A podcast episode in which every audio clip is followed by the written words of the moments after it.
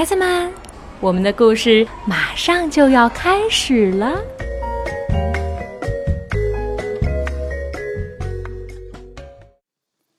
小朋友们好，我是 Lucy 姐姐。今天，Lucy 姐姐在北京继续给你讲《爱丽丝奇境漫游记》。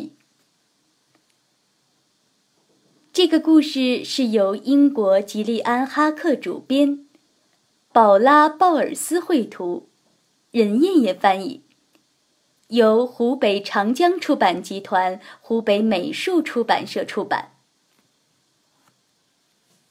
好啦，我们的故事马上就要开始了。上一次呢，我们讲到了爱丽丝和皇后、国王一起玩了一个非常奇怪的门球，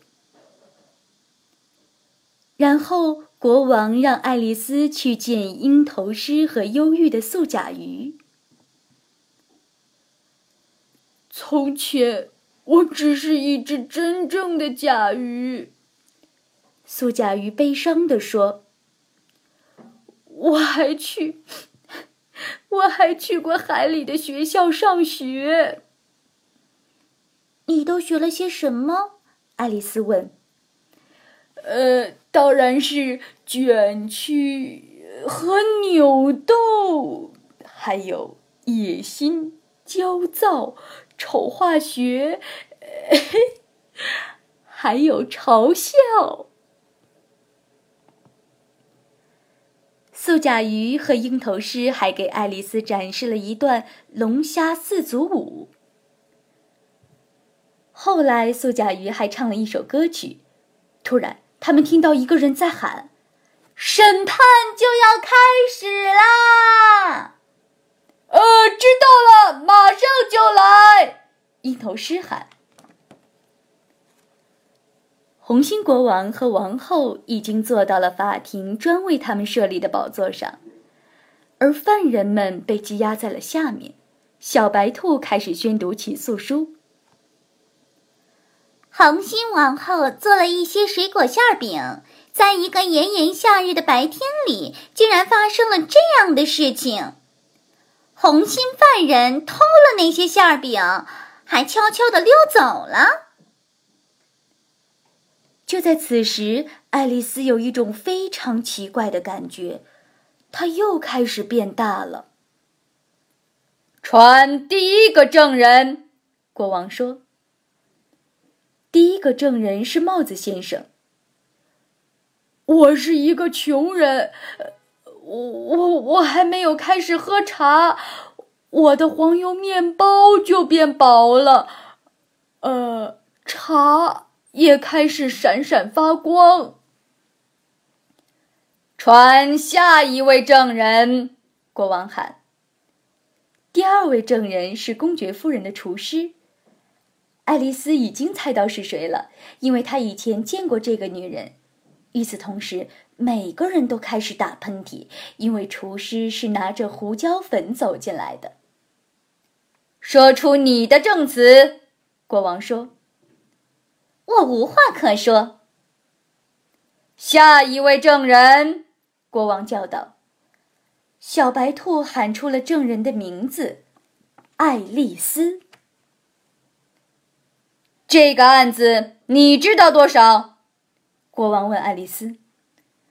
我什么都不知道，爱丽丝回答。这点很重要，国王对陪审团说。啊，不重要，陛下的意思是不重要。小白兔说。不重要，我的意思是不重要。国王很快的接过话来，他忙着在他的笔记本上潦草的写着什么，然后大声的读了出来。根据法律第四十二条。所有身高一千六百米以上者都请退出法庭。每个人都望着爱丽丝。我没有一千六百米那么高，而且那不是一条正式的法律规定，是你刚刚写下的，是你临时发明出来的。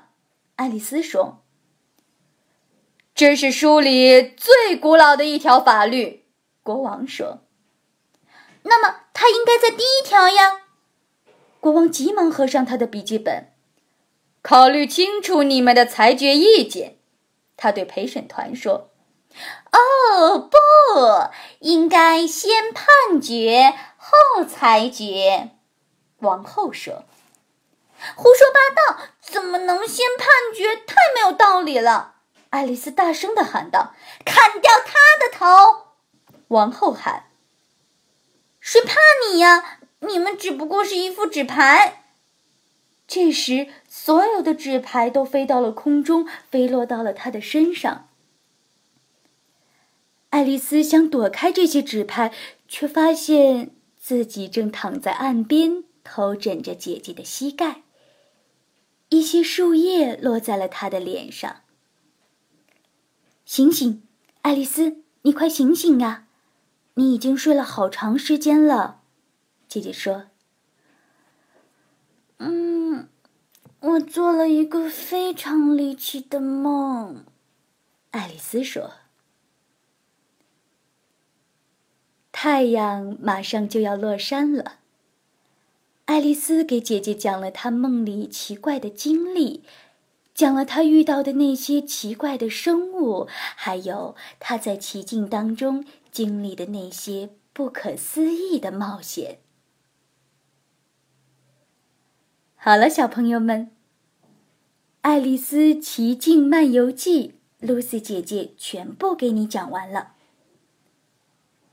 这个故事是不是很神奇呢？那么明天还会有什么好听的故事呢？好了，宝贝儿们，我们明天再继续听故事吧。晚安。